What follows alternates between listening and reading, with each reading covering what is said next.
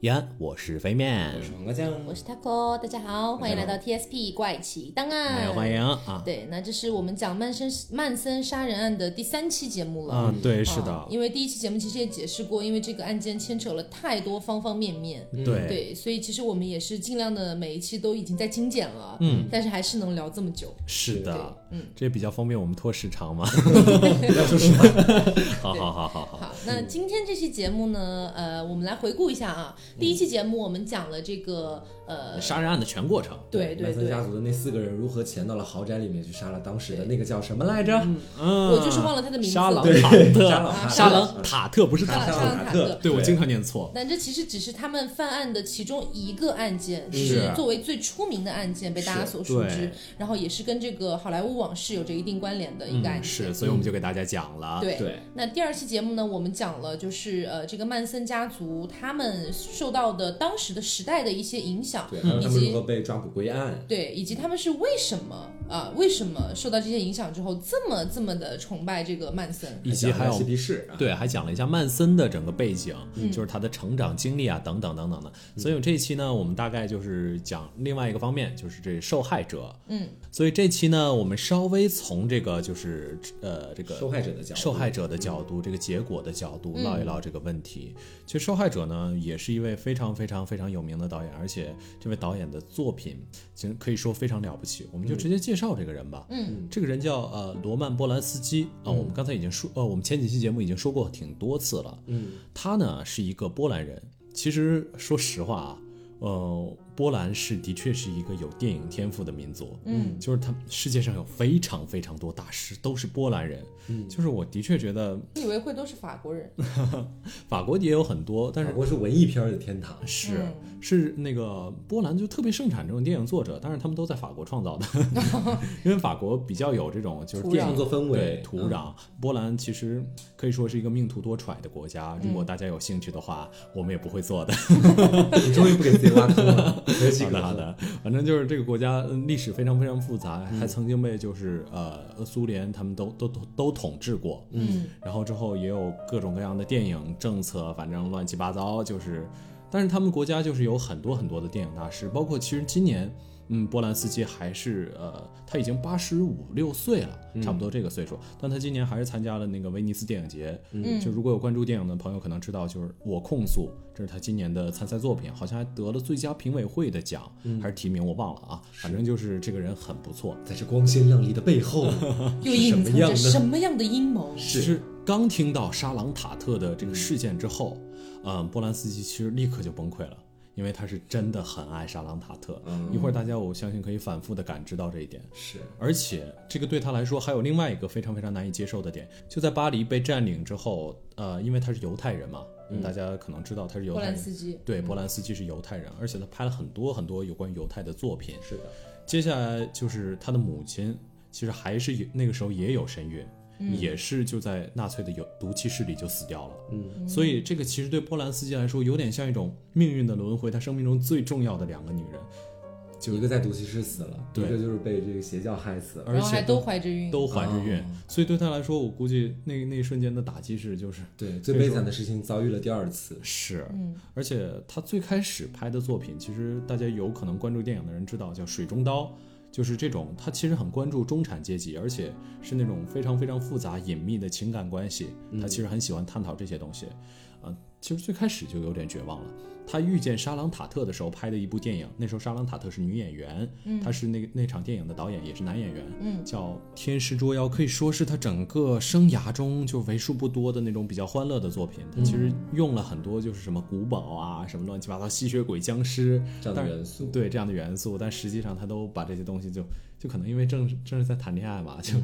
就为了嗯甜甜的对甜是甜的，就整个整个场景就做的很甜。嗯，虽然在用这些因素，但实际上整个场景处理的还是比较欢快的。嗯，而且当时那个呃沙朗塔特跟他就是对手戏，嗯其实呃，在我们第一起案件中有谈到他那个被杀掉的发型师，嗯，啊，其实那个时候莎朗塔特在跟她的那个就是前男友前男友前前男友嗯对，发型师前男友谈恋爱，然后突然波兰斯基就出现了，两个人就四目相对，滋滋 滋， 啊，就之后就啊有了爱有那情个火爱花上，嗯嗯，对，当然也呃怎么说呢，这关系也稍微有一点奇妙，因为是他哪怕跟波兰斯基在一起，他跟他的发型师一直还是就暧是昧不清嗯是吗？就不是暧昧不清，就是很好的朋友，嗯。尊重那死也啊者靠的很好的朋 友，啊。我们具体这个他们也不是知道关因系为如果不知道关系不好的话，后来应该也不会邀请到家里面一起去玩，对然后对遭遇对不测。是，说不定波兰斯基看到所以这陪个他死的其实是前男友。啊，对，是是，哎呀，想一想这也是有点感慨。嗯，反正波兰斯基在呃这部电影之后，他就说，他说呃，我喜欢电影中的恶，但对于人，但对于世界上的恶，我其实不是那么喜欢。嗯，就是他自己真的遭遇到了很，嗯反正他他小的时候就就逃离纳粹，然后之后他又跟沙朗塔特在一起，嗯，在一起之后就好不容易乐呵了两天，结果又遇他遇上这种事儿，上一期我们讲到这个曼森他们家族的杀人案，其中有一个原因是因为嬉皮文化的一个兴对，起嘛，嗯是，嗯还有其中一个大众认为的一个原因啊、嗯包括也好像是曼森家族后来口述当中说到的一个原因，对，其实就是呃，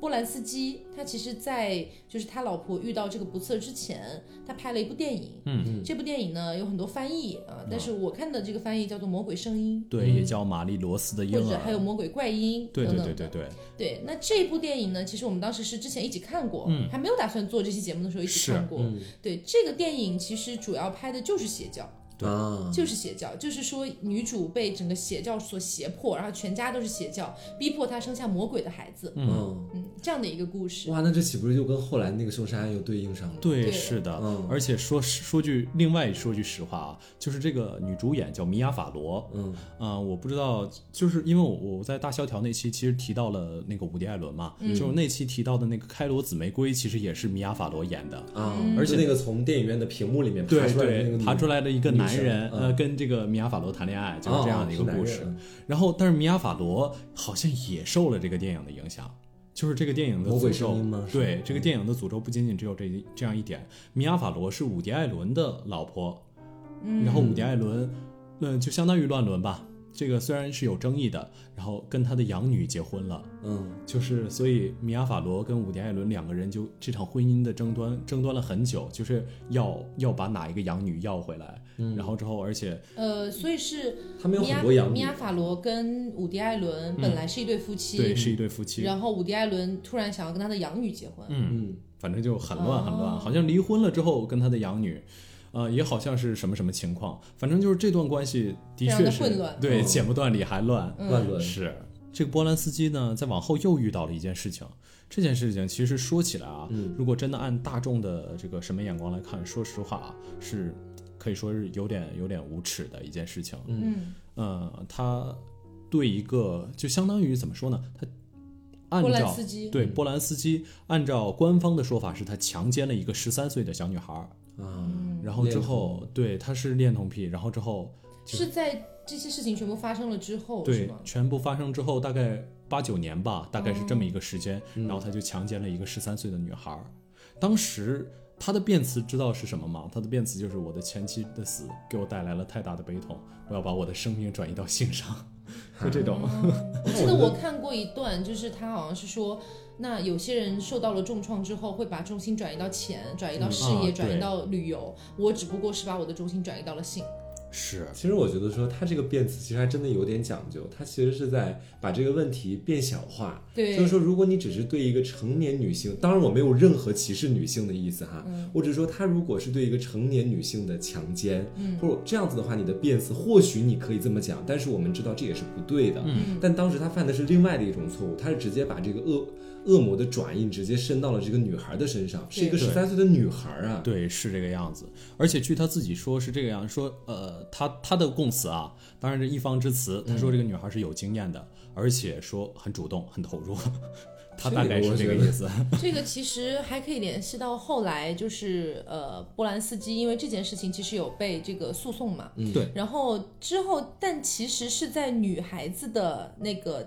提提出的要求下，然后他被释放了。啊，嗯女孩主动要求说我撤诉，然后我就把她释放掉，这样啊对，吗其实是那个时候，那个女孩子已经三十多岁了，对哦他已经逃离美国，逃离了很久很久。包括他呃有一次呃就拍了一部电影叫《钢琴师》，他这部电影其实就是讲的那呃犹太人的故事，嗯，犹太人在二战之后就是相当于被迫害躲藏的故事。嗯然后这部电影得了奥斯卡金像奖，但是他不敢回来拿，因为他只要一落地，他美国警方就可以逮捕他。嗯，就大概已经到了这样一个程度，是。直到后来，这个女孩也是，就是想可能有可能是说，就是要正常过自己的生活，嗯也有可能是说就是已经原谅他了之类之类等等等等，具体的原因我们的确也不知道，也不能向外说。嗯所以说，这可能就是他这个人有点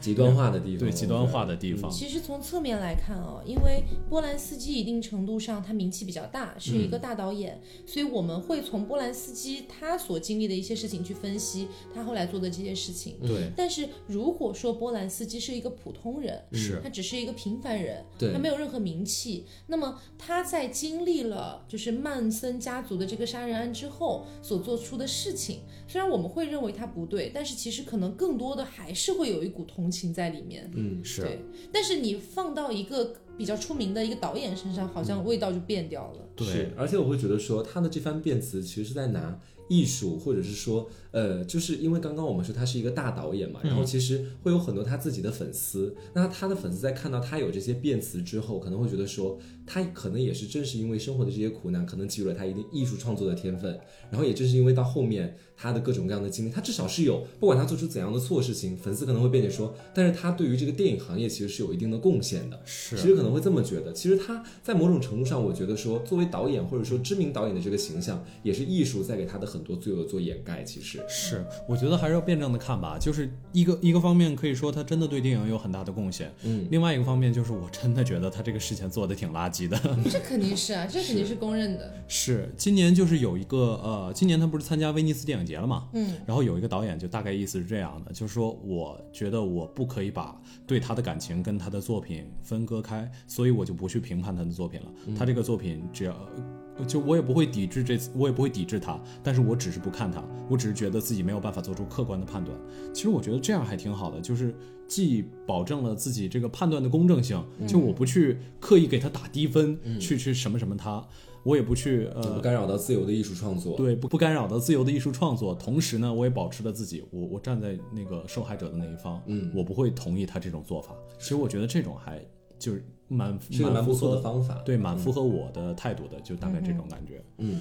而且呃，其实还要说的就是，嗯，他这个人是这个样子，还有还拍过一部电影，就是他人生中可能另外一部稍微温暖一点的电影，是一个英国作家在十九世纪写的一本小说，嗯，这本小说叫《苔丝》啊。嗯这部电影其实是最开始这个样的，沙朗塔特跟他就是相当于新婚燕尔的时候，哎，把这本书给了他，他说，沙朗塔特对他说，说你拍这个电影一定很好看，然后他说，就是就这个情节太简单了吧，就是没什么意不义符合我吧。能力啊。对，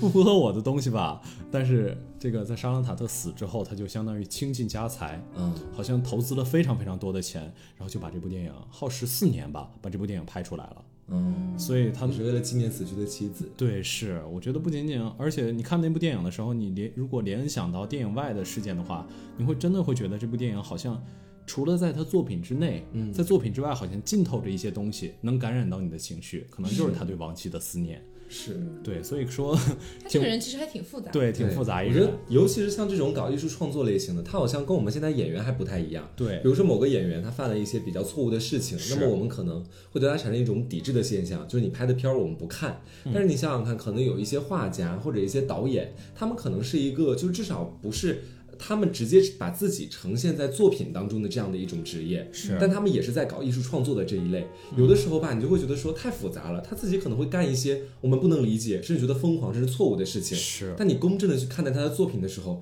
你好像又能感受到他们的他的那一点才气和对艺术的那种天分的那种感觉。啊对，所以其说实是一真件的很矛盾的事情。很复杂，嗯，啊是怎么的，说呢？这件事情在我的眼里，可能跟大家还不还不太一样。嗯，就是我是觉得，呃，之所以有那么多人抵制，比如说我们不说吸呃吸毒啦、嫖娼啦、嗯等等的这样的一些大家公认的是不对的事情，是然后做了这些事情的，我觉得是这样的啊，就是国内的呃有很多明星或者说导演，如果做了这样的事情，还是会有很多人抵制他们的。嗯，对我觉得呃，在国内来看，我没有看出就是导演跟明星他之们间的有特别大的区别。对是我吗没有我对没有是感觉有是特别大是这的样鸿沟，子的，但是一旦是国外的，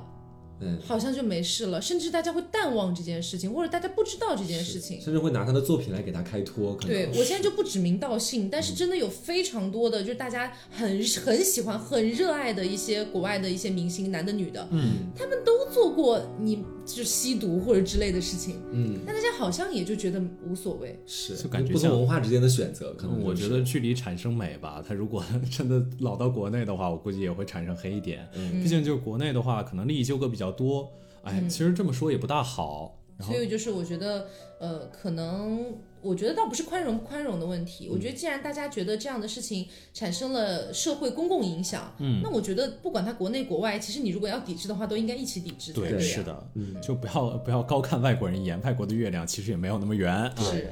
是，所以我们这个大概说到啊、罗曼·波兰斯基他整个人生的故事。嗯呃，再往下，其实还有啊、其实包括呃，我们可以说一下昆汀对这件事儿的看法。呃，昆汀对这件事儿的看法，其实这个这件事儿也让昆汀遭受了很大的争议。他在一期节目中表示，就是这个女孩是自愿的，大概这个情况。然后他也被喷得很惨。其实我觉得，不管这个小女孩她是不是自愿的，嗯不论她是不是自愿的，这件事情都是不能发生的。对嗯对，因为我们之前一直在说嘛，就是你一个还没有成年，你还没有办法对自己的行为负责任，包括你的世界观、三观什么都还没有完全形成的人，甚至是你的身体都还没有发育完整的人，嗯，你其实是没有那个办法很好的对自己所做出的选择去负责任的。嗯，所以他所谓的自愿，其实更更有点像什么呢？就就孩子是不懂事，就比如说我我拿着一根棒棒糖去诱拐一个小孩，我说你跟我回家好不好？然后怎么怎么样？然后小孩说好，你能说这是自愿吗？因为那是小孩在那个时间段，对他来说吸引力很大的东西，对那个棒棒啊糖，我们大概能理解这个。所以说，其实我觉得这个这个事件，罗安童这个事件，我是真的对，是属于我道德中比较不能接受的事件。嗯嗯 是其实也是这个社会的底线了，啊对如果社啊要说会的话底线对。嗯，OK，所以我们接下来呢，呃，大概要提一下这个庭审的事件。嗯就是呃，因为我们大家在第一期的时候就已经说到了嘛，所以这么也不知道我们第二期在聊什么。 第一期我们已经说到这个啊、呃曼森已经被捕了，嗯所以接下来我们就可以说一下这个曼森被捕之后，这起事件其实也是挺复杂的，它整个庭审对过程挺复杂的。其实当时虽然说我们抓到了这个曼森嘛，但是嗯我们都知道他其实第一次的案件，也就是轰动最大的那一次案件，他其实本沙人朗根本塔就特对沙朗塔特那个案件，他本人根本就没有参与在当时。对一个没有参与的人，你把他抓过来说这起案件，他不是直接导致沙朗塔特和另外三个人死亡的那个人。嗯，所以说如果想要给他让他为自己的所有行为负责任的话，其实是一件很难的事情。是所以当时作为律师哈，就他的对，就是想要去控诉这个曼森的这个律师，他当时首先需要需要解决的是两个问题。第一个问题是在于说，为什么个子小小的，一米六左右的这个曼森，他可以指使那么几个，我们在前面也说过，指使那么几个成年人、去帮助他，或者说他指使他们直接去做杀人这样的事情。然后第二个问题呢，其实其其实就是在于是说，为什么他们偏偏就要选择说是杀这几个人？因为虽然我刚们。刚一句话破了三题是吗？ 我觉得我嗓子今天不太好。好就是他们为什么要选择直接杀的是我们刚刚所说的那一家人，就是那个大导演的妻子，我又忘了他的名字。沙朗塔特对，沙朗沙塔朗塔特为什么要选择杀杀这家人？就好像是说，虽然你这个邪教，虽然你是无目的性的杀人，但是你至少是选择具有某一类特质的人去进行杀人，嗯，要不然的话也也不至于说到完全无差别的谋杀那种类型的。对对，而且他们其实，在谋杀过后，还会在那个就是家里面写很多奇怪的字。那这些又是为了什么？动机到底在哪里？对如果这些问题一个一个的都解释不清楚的话，你对于曼森的指控，其实说到底，在美国那样的一个国家和那样的社会里面，很有可能其实根本是不成功的，他有可能是无罪释放。所以当时呢，作为这个辩方律师，他其实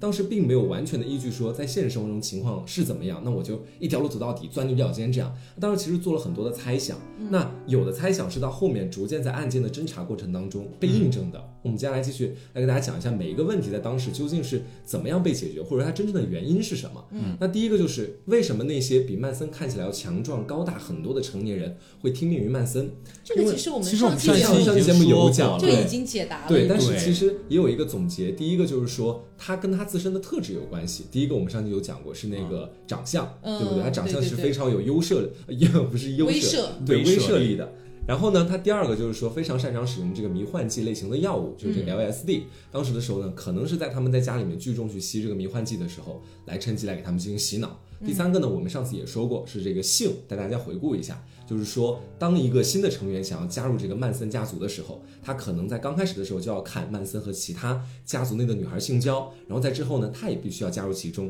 让曼森完成在性上对他的一种征服。嗯所以说，这三个点共同促成了曼森对于他家族里面的人，他作为头领的这个位置，嗯他的统治力是很强的，以至于在非常多的人，因为我们后面可能也会讲到，在庭审的时候，当时出席的三个女孩子，她们可能是犯了很重的罪过，甚至于杀人，甚至于其他各种各样的事情。嗯但是她们当时在出庭的时候，是手挽着手，笑着，而且画着精致的妆还容出唱席着的。歌儿，对是，啊所以说他们可能在心底里面可能压根就不 care 这个事情，他们就是说曼森对他们的洗脑已经非常彻底，怎么样才会出现这样子一种可以说看起来非常快乐的表情？其实只有一种原因，就是他们觉得自己做的是对的，是这个社会这个世界对不起他们才会这样子。由此其实就可以看出当时曼森对他们的控制力是有多强。对，嗯我觉得可以说完全他们价值观就已经被颠覆了，洗脑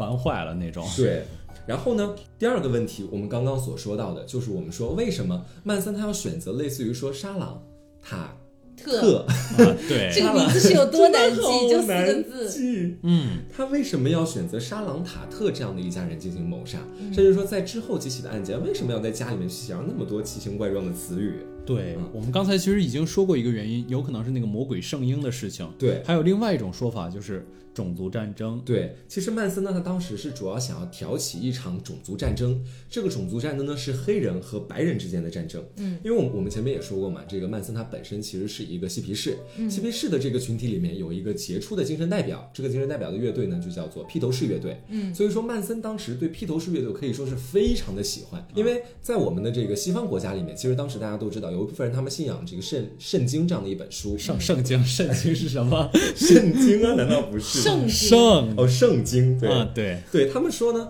就是会有耶稣降临这样的一种说法。嗯啊，那怎么样才能知道耶稣降临呢？是人类当中有几个先知，他们会通过各种各样的方式来告诉世人啊，这个耶稣降临了。在在曼森看来，这个先知其实就是当时的披头士乐队的四位成员。所以说，当时披头士乐队的四位成 员，耶稣降临了，先知是唱歌的，好不合理他们通哦。过歌曲来告诉世界上所有人。我对，觉可能我觉得在就他的认知里是这样。我觉得就是他没对什么文化，他实在找不出来更就更有说服力的证据了。 嗯对，但是当时呢，他说刚好披头士在当时发布了一张新的专辑，叫做《白色专辑》嗯啊。当然，同一首歌可能就会有人说疑问，就是说他们不是先知吗？那他们发这个专辑，按照曼森的说法，白色专辑是这个先知想要对世人说的话，那怎么那么多人听这首歌，只有他能够看出来呢？他做了解释是，呃，那个披因为头士乐他队就。是耶稣对，降因临，为我就是，因为他当时做的解释是，其实是说，因为只有我才能够跟披头士他们心灵相通，他们发的嗯披头士认可了对你吗？见过披头士他吗？们发的这几张专辑所传达的意思，其实只有我能听得懂。然后呢，他就就把来你细细牛的逼大发 了，就是对，他当时就还好好的去解释了一下，在白色专辑这样的一个专辑里面几首歌所隐含的对于接下来白人和黑人之间种族大战的一些隐喻，他通过几首歌来知道的。那其中呢，有一首歌叫做《革命》啊，可能是因为当时这个披头士乐队可能就即兴的来了这么一首，但是他的那个想法是觉得说，这意味着黑人和白人之间的战争和黑人的革命马上就要到来了，这个就是。对他的一种指示和披头士对全世界作为先知对全世界所说的话，但我印象中他真的自称耶稣转世，他好像有对这么，他说过自。称耶稣在世，哦，然后后面还有一首歌呢，是叫做这个小猪们。他呢，他说这个小猪们其实就代表着的是可能即将要被推倒的那些统治阶级，通过这首歌来唱出来。然后呢，还有另外的一首歌叫《黑鸟》。黑鸟有个黑字，对不对？那就预示着哎呦未来可能掀起起义的是一哎场黑呦我的人天啊、是一群黑人。他当时就做了这样的解释。可能在我们现在啊，确实我们三位主播作为一个现代人的角度，然后呢去看这个，觉得是一件很荒谬的对，事情。竟然有人信，对，就这样。但是你千万别忘了，我们刚刚在第一点里面说的，当时他所需要让别人相信的，让他让别人相信他的那一批人是什么人，其实只是相信他的那一批人，而且愿意脑相子信他已经那批不人好而使已。了，那批对人，只是被洗脑的那批人而已，他不需要让那么人多多多人都相信这个披头士乐队是先知。所以说当时他旗下那些曼森家族的人，一个个哦，原来是这样啊， 都纷纷的表示说，其实很同意。而且我觉得是这样的啊，就是可能你们刚刚听黄瓜讲的，就是可能会像我一样觉得很荒谬，对，但是你要知道，曼森其实他的智商不低的，嗯啊，他曾经童年的时候有一次做过一个智商的一个测试、啊。当然，对于这个最后的数据，呃，稍微有一些不同的记载，但是呢，都是表示是超过了普通人的一个智商。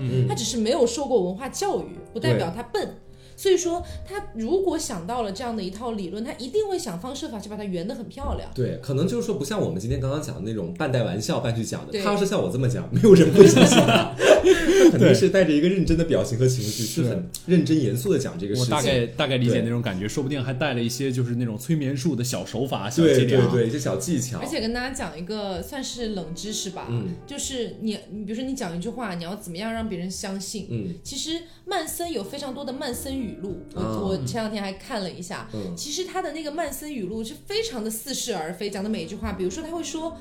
呃，no sense makes sense，就没有意义。这不是黄晓就明是的歌 词 吗？No sense, no 不是啦，他他对这翻译过来，你可以翻译为就是，嗯、万事皆空，万事皆云的那种感觉。对，这很很难翻译成中文，但大概就这个意思。嗯他就会讲这样的话。那是这样的话配上什么样的语调更容易让人接受？嗯就是这样的。You know what? That is like no sense 嗯。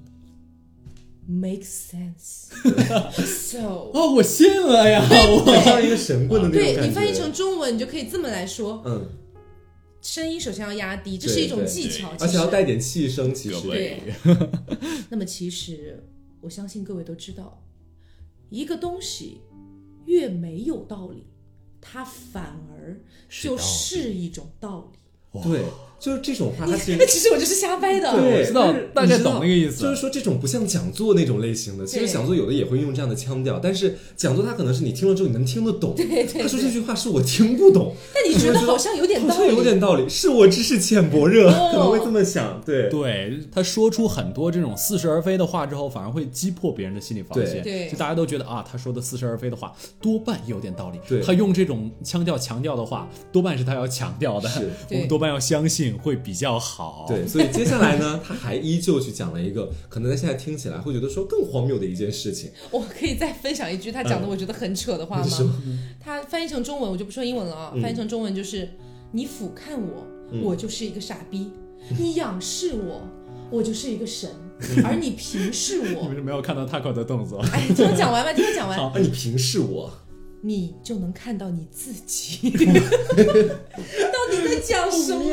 没有看哎你也不透，你也不知道他在说什么。怎么这回个我觉得他自己也不知道自己在讲什么。自对我估计就是很很很鸡汤的那种语录是，他可对能就是一喝酒就写下即兴写下一些东西，而且你第知二道天那去个讲。年代也没有说像现在这么讨厌心灵鸡汤。是对对就现在我们真的是被心灵鸡汤熏陶的有点烦了，但是是那个年代可能确实生活也比较困苦，可能有点儿嗯。我觉得最重要的有可能就是现在信息流通比较快，就是这种话，你一上网搜，哎呀，这个人说过，其他人是也说过类似你非的，常容易能看到很多元的看法，对嗯你非常被就识破一下子就能把他的那种神秘感去除。其实我觉得，真的觉得神秘感其实是有的时候是怎么说呢？就在是因为黄你不知道不了解，对，就在黄晓明明学出来之前，我甚至觉得他有的时候就唱歌的现场还蛮酷的，你们能呃有能有那种感觉吗？No title, 不是这种啦，就是 no fears, no hunger, no failures, no title，就是蛮可蛮以酷可以可的。以， 是不是不是这你也种？喜欢哦。不是这种，没有没有没嗯有，就是他有的时候摆 pose，你还真的能把他当成一个就是就是偶像来看一眼，就是好歹他长得也算端正嘛。是但是自 OK 从他已经被贴上油腻这个标签之后，你看他做那些动作，你就怎么看怎么觉得恶心。对对能感觉吗。我代表 gay 圈提出质疑了， 就是他做这些动作，我也没有觉得很帅。 对，反正就是是就是大概就是。当被贴上一个就是解构了的、荒诞了的荒标签，他有的时候做出一些那种特别严肃的举动的时候，你反而会觉得他是个傻逼。嗯对但如果他没有被贴上这种标签，你可能真的会被震对，慑是很到。严肃，就好像你的大领导突然有一天跟你讲，你跟我平视的时候，你看到的是你自己， 你就会想啊，我回去好好参透一下。 对，这他是句不是话想升我的 官？幸福力很 高，是包括在之后，他接下来又跟他们讲了，因为我们刚刚说了嘛，他的他对于披头士那张白色专辑的解读，其实就是、嗯接下来黑人和白人之间的战争即将盛大开演。嗯然后呢，他接下来的预言就是说，黑人将会夺取这次战争的胜黑人利。一脸黑人问号，对，然后呢，黑人将会重新夺回对这个国家的控制权。但到是对，但是你们不用担心，我们这些白人也不用担心这个事情。我会迅速携带你们潜逃到山洞里面去，我们去隐居，可能是地底下的洞啊，地底下的洞里面去，我们去挖个地道，然后在里面隐居。他们好像的确挖了好几个地洞，就对也是工手工工程队那 是种。但是他其实还蛮有自信的。他说，当我们躲到地道里面去之后，我我们在里面生活一段时间，像黑人这么无能的物种，他当然是这么觉得的。嗯他们肯种定族歧视嘛对，种族肯歧视定治理不好这个国家。他说，所以说到时候他们会专门把我从地洞里面请出来，让我来管理这个国家。所以到时候就是我大权在握的时 候了。哎，我觉得他是不是嗑药嗑傻了？啊 真的是，他置换寄语录，我我觉得说是。真的，啊我就我也这么觉得，我觉得对这幼儿园逻辑简直就是。所以说，正是因为这个样子，他觉得说当时这个战争一触即发。但是为什么只有他可以听懂《披头士》这首歌呢？那是因为他就是撬动黑人和白人战争的这根导火索， 所以他当时才会去做一些事情，就比如是说他去杀一个白人，或者是杀一个黑人，专门来挑起这样的一次但战是我争。记得这件事情很扯的是，对他所要说的一直都是说觉得黑人会挑起这个战争，对，所以他们然要后去杀黑人，应该然后是不是他的意思是，既然黑人要挑起，那不如由我们来先，我们先来挑起。嗯然后，但是他杀的人全是白人，对，这是我觉得很很尴尬的。很尴 尬。对好像他可能是想杀白人嫁祸给黑人，我对已经搞不懂他的脑回路 了。第一个杀的就是白人呐、在当时对时我候说真的，嗑药嗑傻了。我也觉得对就有真的是点置换寄语录吧，都是。嗯对，是，所以你可以想象，就是他这么嗑药，而且还还还这么危险。对所以可以说当时的披头士运动啊，我们不评价，但是有好有坏吧，真的这么对说。然后在这里还值得一提的就是说，前面我们也跟大家说到嘛，就是说他们在做完案之后，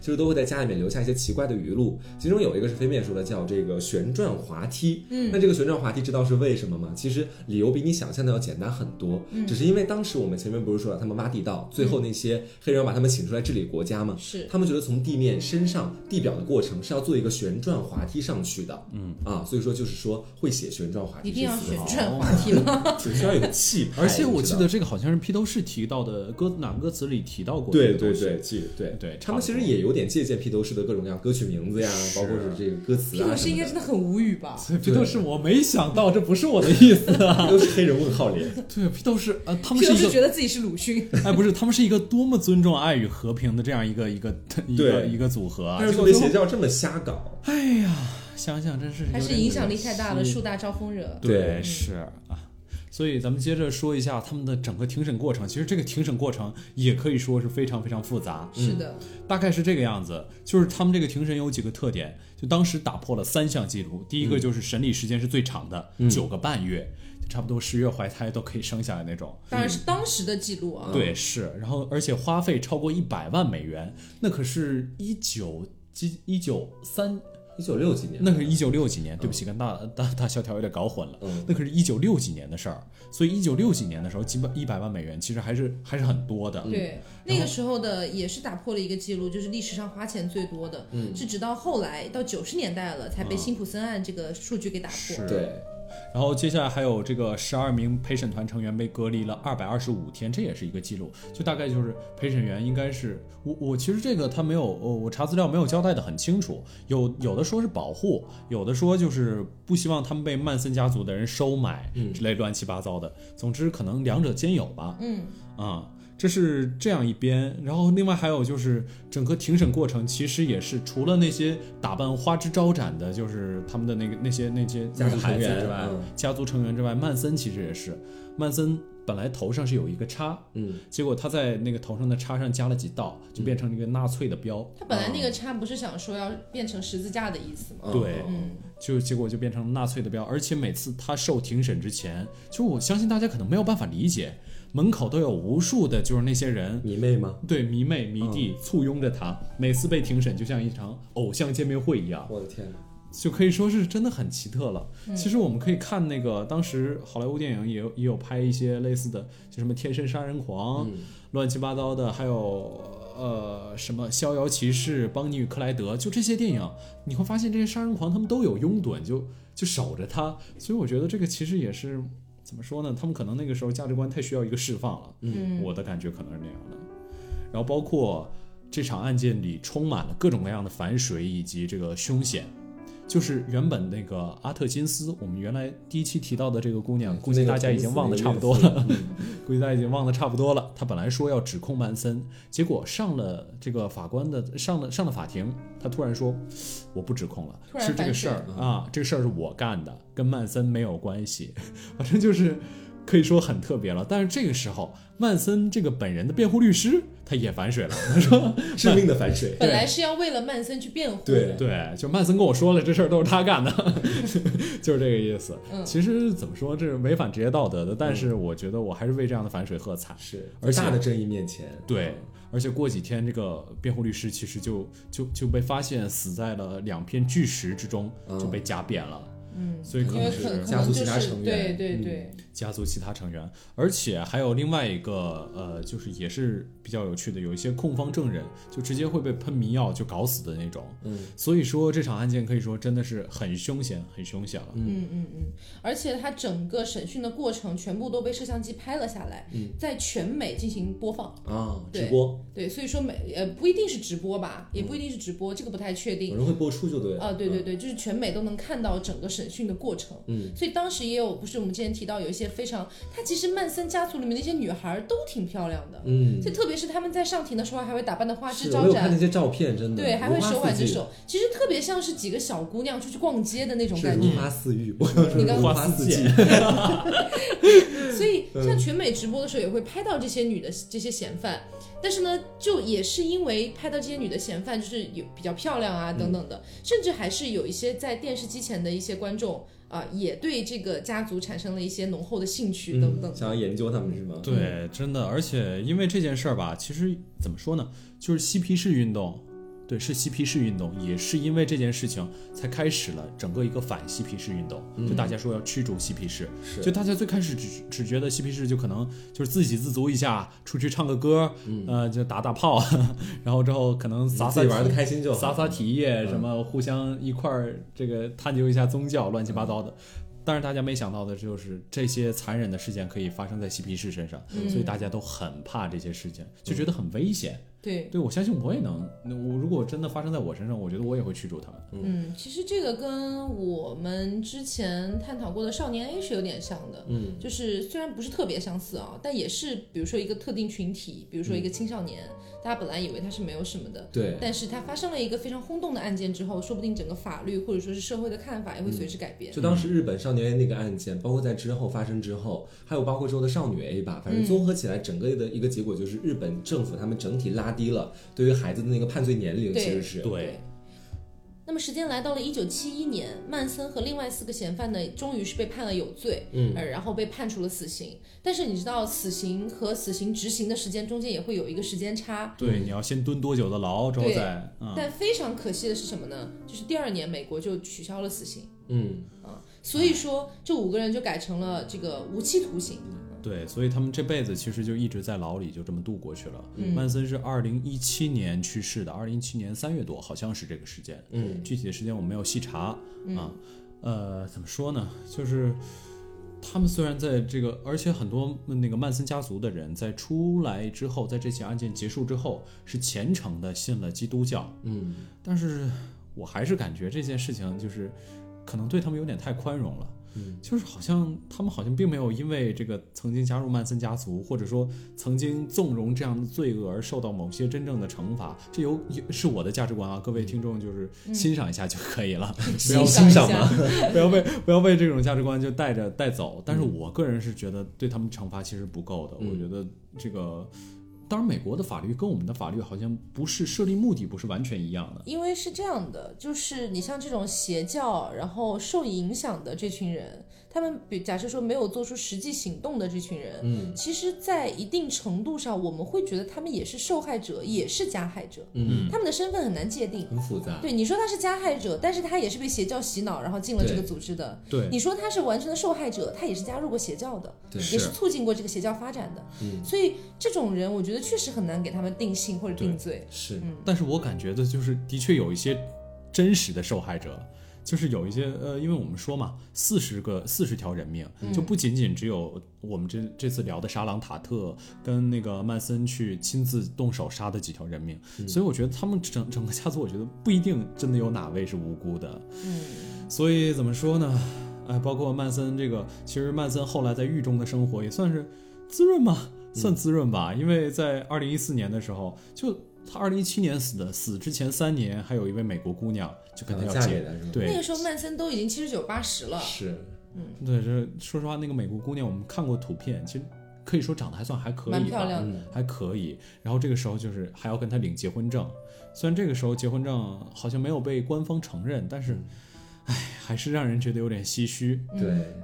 所以说，整个曼森的这个家族的杀人案，差不多到这里也就落下了一个帷幕对，了。随着他的死，整个就基本上已经封进了但历史是里面，。但是我觉得，虽然这个案件终于结束了，然后曼森本人也死了，嗯，但是他的这个案件给美国整个亚文化留下非常大的一个烙对印。对嗯对，所以说，即便是就像我第一期节目讲的，即便是到今天了，他二零一七年死的，已经二零一九年了，马嗯上二零二零年了，是，都依然还是有很多人想要去进入曼森家族，或者说是嗯成为他的是追随者。是。哎对，其实美国也有一些奇奇怪怪的宗教流行。我记得我小时候好像看过一篇新闻报道，是有关于美国的撒旦教的，就是他们好像信撒旦教，然后也是就是呃滥交，包括吸毒，然后哎，乱但七是八糟我的。嗯看到的信撒旦教的还不太一样。是吗？对，呃，当然我我了解的也不一定是百分之百正确的。